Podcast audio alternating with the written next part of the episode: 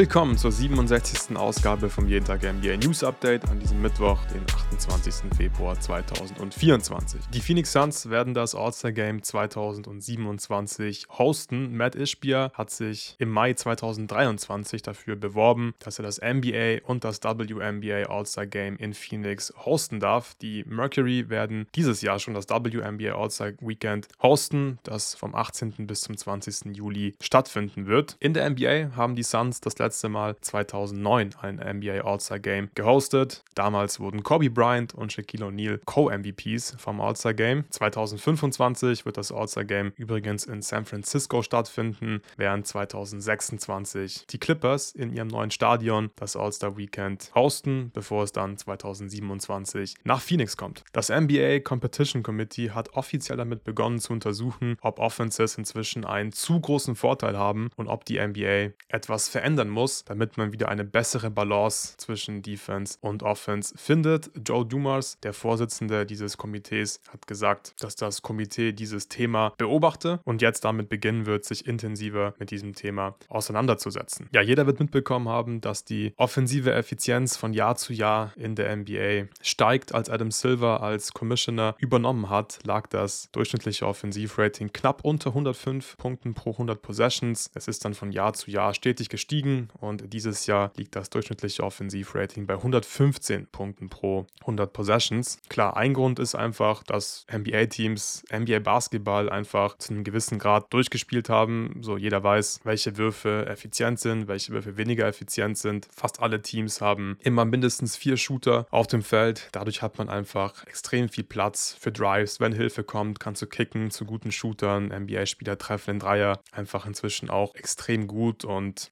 es ist einfach extrem schwer, diese hochtalentierten Spieler zu stoppen. Die Spieler werden immer besser, haben immer mehr Skills und das sieht man einfach auf dem Spielfeld. So, du hast einfach so viel Platz, es gibt so viele Waffen und das ist einfach extrem schwer zu verteidigen. Aber ich finde, wie viele andere auch, dass es tatsächlich der Offense ein bisschen zu leicht gemacht wird inzwischen, dass die Refs gerade in der Regular Season einfach viel zu viel pfeifen. Ich glaube, man könnte locker einfach ein bisschen mehr Kontakt zulassen. Ähm, man darf dieses Foul-Baiting, denke ich, nicht so oft belohnen und auch einfach mal mal ein No-Call. Würde dem Spiel sehr gut tun. Es muss nicht alles ein Foul sein. Man muss nicht immer ein Defensiv-Foul pfeifen oder ein Offensiv-Foul. Man kann die Jungs einfach mal ein bisschen spielen lassen. Das hat auch Drew Holiday gesagt. Der hat äh, so sinngemäß gemeint, dass die Refs einfach jedes Spiel wie ein Playoff-Spiel pfeifen sollten, weil da wird mehr Kontakt zugelassen. Und das sind die Spiele, die die Fans dann auch angucken. Und da bin ich komplett bei Drew Holiday. Einfach ein bisschen mehr Kontakt zulassen, äh, die Verteidiger ein bisschen physischerer verteidigen lassen. Und dann, glaube ich, hätte man auch schon eine viel bessere Balance aus Offense Und Defense. Das würde ich mir sehr wünschen. Ich bezweifle es aber stark, dass die NBA das ähm, zu Beginn der nächsten Saison perfekt umsetzen wird und da ja die perfekte Balance finden wird. Wir haben auch noch ein paar kleinere Transactions zu vermelden. Mike Muscala wird sich mit den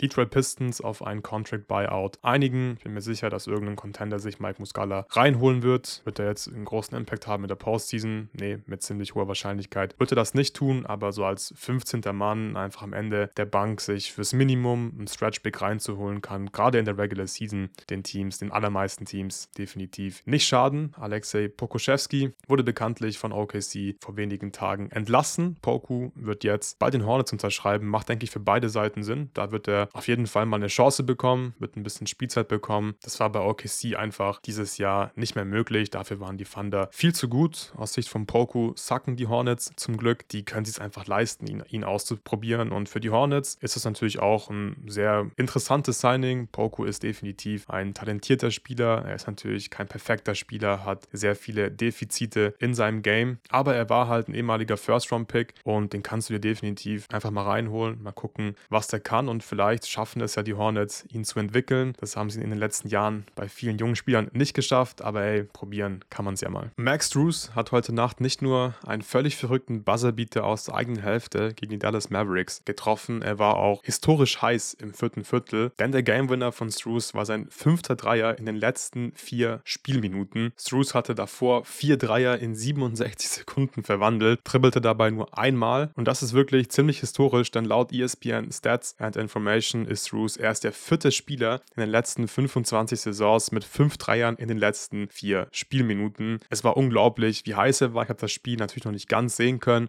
aber diese verrückte Sequenz, in der Struce diese fünf Dreier trifft, die habe ich heute Morgen schon sehen können. Also wirklich krass, wie heiß er da war in dieser Situation. Am Ende konnten sich die Cavs mit 121 zu 119 durchsetzen. PJ Washington hat 2,9 Sekunden vor Schluss die Führung für die Mavs geholt mit einem Dank. Die Mavs führten dann 119 zu 118, aber diese 2,9 Sekunden waren dann genug Zeit auf der Uhr für die Cavs, um noch den Sieg zu holen mit diesem völlig verrückten Dreier von Max Drews. Wir haben auch noch ein paar Zitate mitgebracht für euch. Cavs Center Jared Allen hat nach dem verrückten Ende zum Beispiel gesagt, Zitat, am Ende des Tages haben wir jemanden wie Max Drews. Alles ist möglich. Max Drews Antwort auf die Frage, wie er den Game Winner verwandeln konnte, war Zitat, ich weiß es nicht. Donovan Mitchell war nicht im Spiel, also muss jemand anderes einspringen. Ich hatte Glück. Und Luka Doncic, der übrigens 45 Punkte, 14 Assists und 9 Rebounds geholt hat in dieser Partie, hat nach dem Spielende folgendes gesagt: Zitat, unglaublicher Wurf. Das war einfach ein unglaublicher Wurf. Es war mein Fehler. Ich hätte nach vorne drängen sollen auf Struce. Ich denke, wir haben ein gutes Spiel gemacht, aber das war natürlich hart. Die Mavs hatten übrigens eine zweistellige Führung, bevor Max Struce völlig eskaliert ist und diesen Buzzerbeater aus 18 Metern Entfernung reingeknallt hat. Das war auch der zweitlängste spielentscheidende Buzzerbeater der Three-Point-Era. Nur Devante Grahams Dreier gegen OKC im Dezember 2021 war noch weiter weg. Damals hat Graham aus 18,5 Metern Entfernung das Spiel mit dem Buzzerbeater entschieden. Ja, völlig verrückte Szenen, die sich da abgespielt haben in Cleveland. Das Spiel werde ich mir nachher auf jeden Fall noch reinziehen. Wir machen weiter bei Chris Paul. Der ist nämlich endlich nach seiner Handverletzung zurückgekehrt. Chris Paul hat beim Sieg der Warriors gegen die Washington Wizards sein Comeback nach 21 verpassten Spielen aufgrund der OP nach der Handverletzung gegeben. Chris Paul hat das Spiel mit 9 Punkten, 6 Assists, 4 Rebounds und 4 Steals in 22 Minuten beendet. Chris Paul war plus 17 in dieser Partie. Ja, die Warriors sind zurzeit ziemlich gut drauf. Steve Kerr hat endlich seine Rotation und seine Starting Five gefunden und ich bin sehr gespannt, wie Steve Kerr Chris Paul integrieren wird. Was das angeht, bin ich ziemlich optimistisch. Ich denke, dass Chris Paul dem Team in einer passenden Rolle von der Bank helfen kann. Er hat ja heute Nacht 22 Minuten gemacht und ich glaube, das ist auch so der Bereich, der einfach Sinn macht für beide Seiten. So 20 bis 25 Minuten von der Bank, das hört sich schon sinnvoll an und ich denke einfach, dass Chris Paul dem Team mit seiner Erfahrung helfen kann. Wir haben es auch am Anfang der Saison gesehen, dass er mit Steph Curry ganz gut funktioniert hat. Ähm, er gibt dem Team auch so ein bisschen Sicherheit. Die Warriors haben ja bekanntlich traditionell Probleme mit den Turnovern und da wird Chris Paul wieder helfen, wie zu Beginn der Saison. Und Steve Kerr hat folgendes über die Rolle von Chris Paul gesagt: Zitat, das ist es, was Chris macht. Er sorgt dafür, dass man sich organisiert. Er sorgt dafür, dass man gut aussieht. Die ganze Saison über war er ein absoluter Leistungsträger. In all unseren besten Aufstellungen scheint er dabei zu sein. Ich habe es ja gerade auch schon angeschnitten. Auch die Lineups mit Steph Curry funktionieren sehr, sehr gut. Also die beiden gemeinsam auf dem Feld haben ein Net-Rating von plus 8, was wirklich gut ist. Und selbst wenn Chris Paul ohne Steph Curry auf dem Parkett steht, dann haben die Lineups im Schnitt ein Net-Rating von plus 3. Das ist einfach wertvoll für die Warriors. Jemand, der mit Curry funktionieren kann, der aber auch in den Non-Curry-Minuten dafür sorgt, dass das Team nicht untergeht. Chris Paul hat nach der Partie folgendes über das Warriors-Team gesagt: Zitat, wir haben eine wirklich gute Gruppe von Jungs in diesem Team und man braucht jeden, jeden Abend andere Dinge. Eines weiß ich allerdings, ich weiß, wer ich bin und wozu ich fähig bin. Daran gibt es keinen Zweifel. Ich werde immer bereit sein. Ja, sehr schön, dass Chris Paul zurück ist und damit kommen wir zu den Ergebnissen der letzten Nacht. Das verrückte Spiel zwischen den Cleveland Cavaliers und den Dallas Mavericks haben wir bereits besprochen. Die Cavs haben wie gesagt 121 zu 119 gewonnen.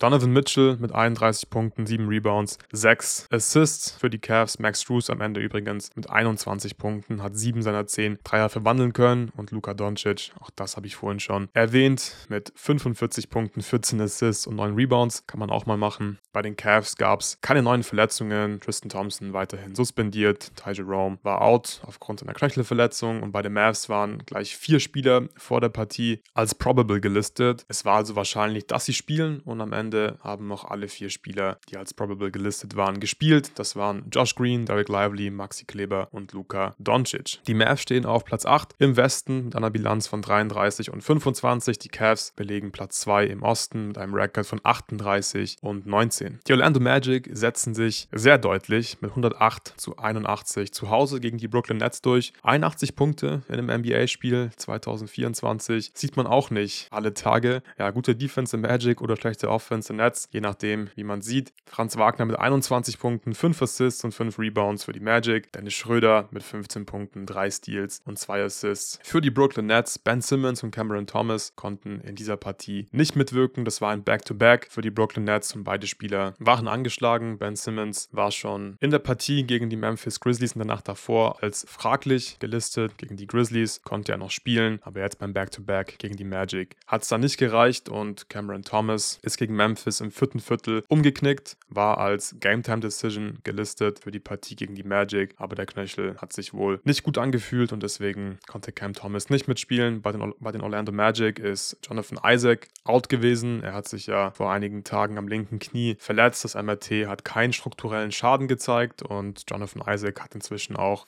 am Shootaround vom Spiel teilgenommen. Dennoch war er noch nicht ready, um gegen die Brooklyn Nets zu spielen. Dennoch sind es sehr gute Neuigkeiten, dass sich Jonathan Isaac nicht schwerer verletzt hat an seinem linken Knie. Paolo Bencaro hat erneut krankheitsbedingt gefehlt. Paolo war schon gegen die Hawks krank und konnte deswegen nicht spielen. Vor der Partie war er als fraglich gelistet, aber auch gegen die Brooklyn Nets hat es nicht gereicht für einen Einsatz. Die Nets stehen auf Platz 11 in der Eastern Conference mit einer Bilanz von 22 und 36. Die Orlando Magic hingegen befinden sich im Play-In im Osten stehen auf Platz 7, haben 33 Mal gewonnen und 26 Mal verloren. Golden State bezwingt die Washington Wizards auswärts mit 123 zu 112. Steph Curry mit 18 Punkten, 6 Assists und 5 Rebounds. Beim Auswärtssieg und beim Comeback von Chris Paul, Tyus Jones für die Wizards mit einem Double-Double, 14 Punkte, 17 Assists und außerdem noch 6 Rebounds für Tyus Jones. Die Warriors stehen auf Platz 9 in der Western Conference, sind drei Spieler über 500 mit einer Bilanz von 30 und 27. Die Wizards hingegen stehen auf Platz 14 im Osten, haben erst neunmal gewonnen dieses Jahr und 49 Mal verloren. Die Wizards befinden sich aktuell in einer zwölf Spiele langen Niederlagenserie. Das sieht aktuell wirklich gar nicht gut aus. Bei den Wizards vielleicht knacken sie ja noch den Rekord der Pistons von diesem Jahr. Die Pistons haben 28 Mal in Folge verloren. Bei den Warriors hat in dieser Partie übrigens Andrew Wiggins gefehlt. Das hatte persönliche Gründe und bei den Wizards war vor der Partie fraglich, ob Landry Shamet und Corey Kispert spielen können. Beide konnten letztendlich auflaufen, aber auch die zwei Jungs konnten die nächste Niederlage der Washington Wizards nicht verhindern. Die Atlanta Hawks fahren einen deutlichen Heimsieg ein gegen die Utah Jazz. Die Hawks gewinnen 124 zu 97. Jalen Johnson mit 22 Punkten, 13 Rebounds und 6 Assists. Colin Sexton mit 22 Punkten, 6 Steals und 3 Assists für die Utah Jazz. Die Hawks sind sechs Spiele unter 500 mit einem Rekord von 26 und 32, stehen damit auf Platz 10. Im Osten, die Jazz belegen momentan Platz 11 in der Western Conference mit einem Rekord von 27 und 32. Die Boston Celtics bezwingen die Embiid-less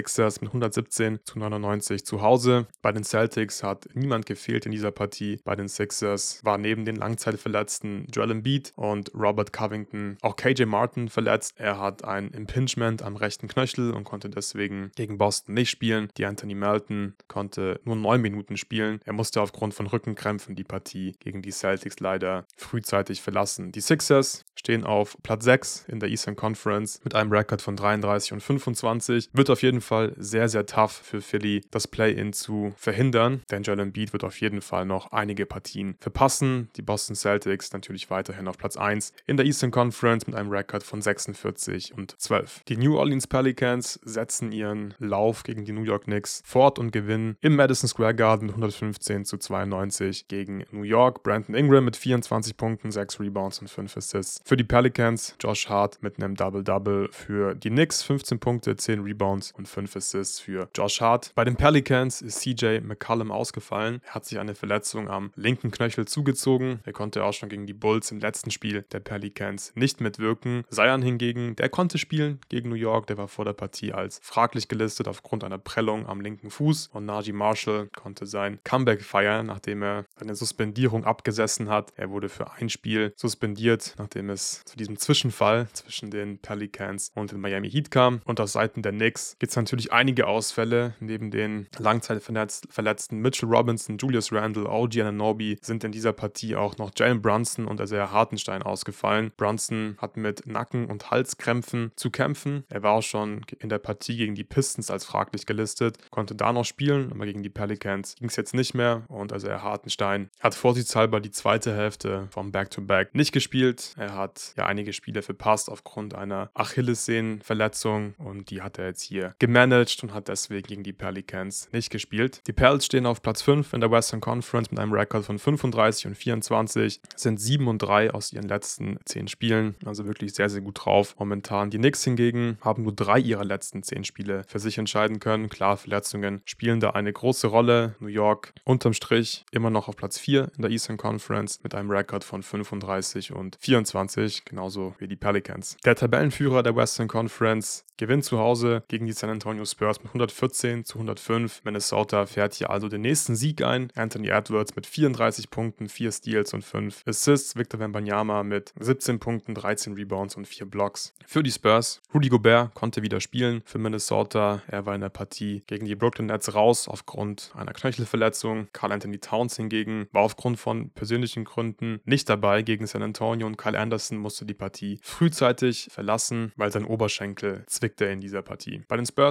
gibt es keine Verletzungsupdates. San Antonio steht auf Platz 15 im Westen. Spurs haben nur 11 Mal gewonnen, 48 Mal verloren und Minnesota steht weiterhin an der Spitze der Western Conference mit 41 Siegen und erst 17 Niederlagen. Die Detroit Pistons gewinnen ihre nächste Partie nach der bitteren Pille gegen die New York Knicks und zwar auswärts mit 105 zu 95 gegen die Chicago Bulls. Jalen Duran mit einem Double-Double, 14 Punkte, 10 Rebounds, außerdem noch 5 Assists für Jalen Duran. Nikola Vucevic mit 25 Punkten, 10 Rebounds und 2 Assists für die Chicago Bulls. Isaiah Stewart hat sein Comeback gefeiert, nachdem er die drei Spielersperre abgesessen hat, nachdem er Drew Eubanks geschlagen hat im Tunnel vor der Partie zwischen den Suns und den Pistons. Davor war er auch verletzt, hat eine Knöchelverletzung. In seinem Comeback hat Stewart 34 Minuten gespielt, 11 Punkte erzielt, 9 Rebounds geholt und einen Wurf geblockt. Keine Verletzungsupdates bei den Chicago Bulls. Die Pistons stehen immer noch auf Platz 15 im Osten. Mal gucken, wie lange noch, weil die Washington Wizards sehen aktuell wirklich gar nicht gut aus. Da gefallen mir die Pistons tatsächlich deutlich besser. Detroit mit einem Rekord von 9 und 49. Chicago auf Platz 9 im Osten mit einer Bilanz von 27 und 31. Die Milwaukee Bucks haben zu Hause gegen die Charlotte Hornets einen Blowout-Win einfahren können. 123 zu 85 lautet das Endergebnis. Damian Lillard mit 23 Punkten, 9 Rebounds, 7 Assists für Milwaukee. Trey Mann mit 16 Punkten, 4 Rebounds und 3 Assists auf Seiten der Charlotte Hornets. Seth Curry und Davis Bertans konnten ihre Comebacks feiern für die Hornets. Beide haben das Spiel zuvor verpasst. Davis Bertans hat sogar die letzten beiden Spiele der Hornets verletzungsbedingt verpasst. Gegen die Bucks konnten beide wieder mitwirken. Bei Milwaukee ist neben Chris Middleton auch noch Andre Jackson Jr. ausgefallen. Er hat zuvor gegen Philly gespielt, hat jetzt krankheitsbedingt gefehlt. Janis stand wieder mal auf dem Injury Report. Er war als probable gelistet und hat am Ende auch gespielt. Milwaukee steht auf Platz 3 im Osten mit einer Bilanz von 38 und 21. Die Hornets stehen auf Platz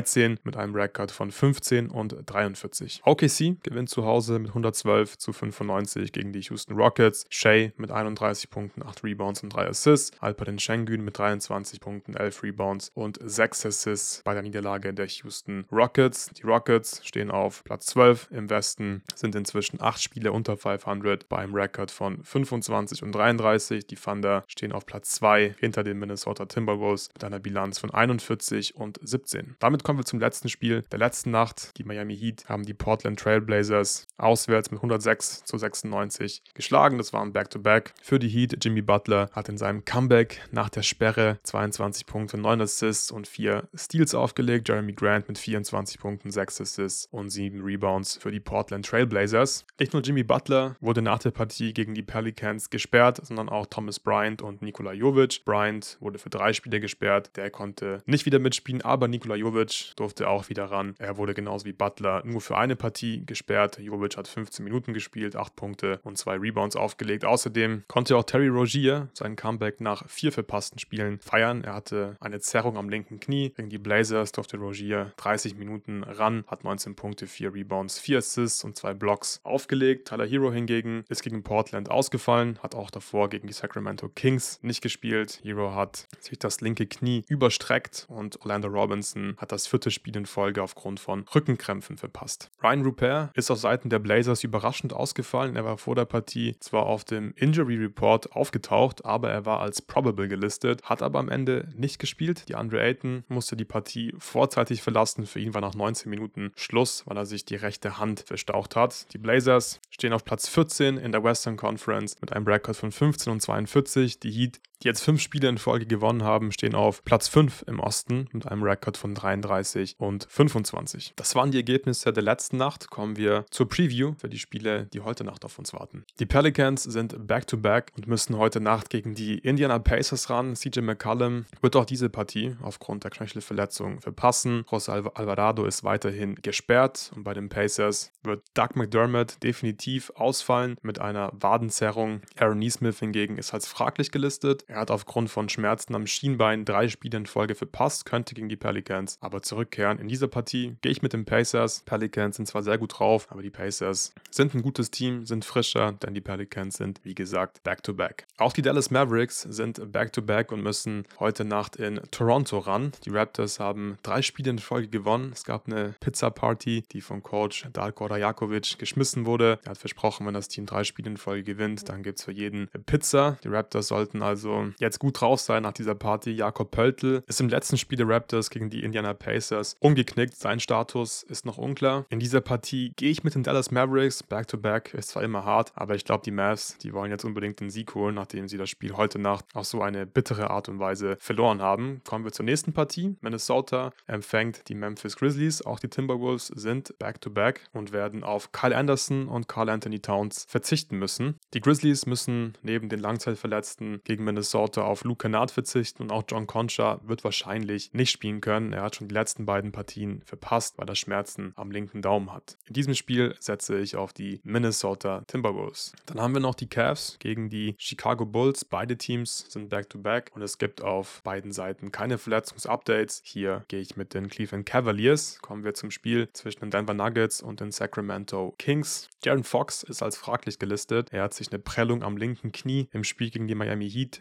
zugezogen und könnte deshalb gegen die Nuggets ausfallen. Bei Denver ist Hunter Tyson als fraglich gelistet. Der hat die letzten fünf Partien der Nuggets verpasst. Er hat sich den Finger verstaucht und könnte jetzt gegen die Kings möglicherweise sein Comeback feiern. Wird, glaube ich, ein cooles, sehr ansehnliches Spiel. Ich gehe in dieser Partie mit den Champ, mit den Denver Nuggets. Und damit kommen wir zur letzten Partie von heute Nacht. Und zwar zum Spiel zwischen den Lakers und den Clippers. Battle of LA. Paul George wird den Clippers leider nicht zur Verfügung stehen. Bei den Lakers guys. Sind LeBron James und Anthony Davis zwar auf dem Injury Report. LeBron ist als fraglich gelistet, Anthony Davis ist als probable gelistet. Ich gehe davon aus, dass beide spielen werden und Cam Reddish könnte sein Comeback feiern. Er hat sich am linken Knöchel verletzt, nachdem er umgeknickt ist. Reddish fällt seit dem 25. Januar aus. Wäre sehr cool, wenn er hier in dieser Partie sein Comeback feiern könnte. Das war der Newspot an diesem 28. Februar 2024. Die nächste öffentliche Folge wird am Donnerstag erscheinen. Das wird die Sophomore Watch gehostet gehostet von Torben und als Gast ist Ole Freaks am Start. Sollte man also auf gar keinen Fall verpassen. Für alle Supporter kommen diese Woche natürlich auch noch einige Pods. Wir nehmen heute das Awards Update auf. Dieser Pod wird dann für die Supporter auch noch heute veröffentlicht und am Freitag gibt es ein Clippers Deep Dive von mir und Luca Elfering. Wenn ihr solche Folgen in Zukunft also nicht verpassen möchtet, dann könnt ihr jeden Tag NBA Supporter werden auf Steady. Den Link dazu findet ihr unten in der Beschreibung. Vielen Dank fürs Zuhören und bis zum nächsten Mal. you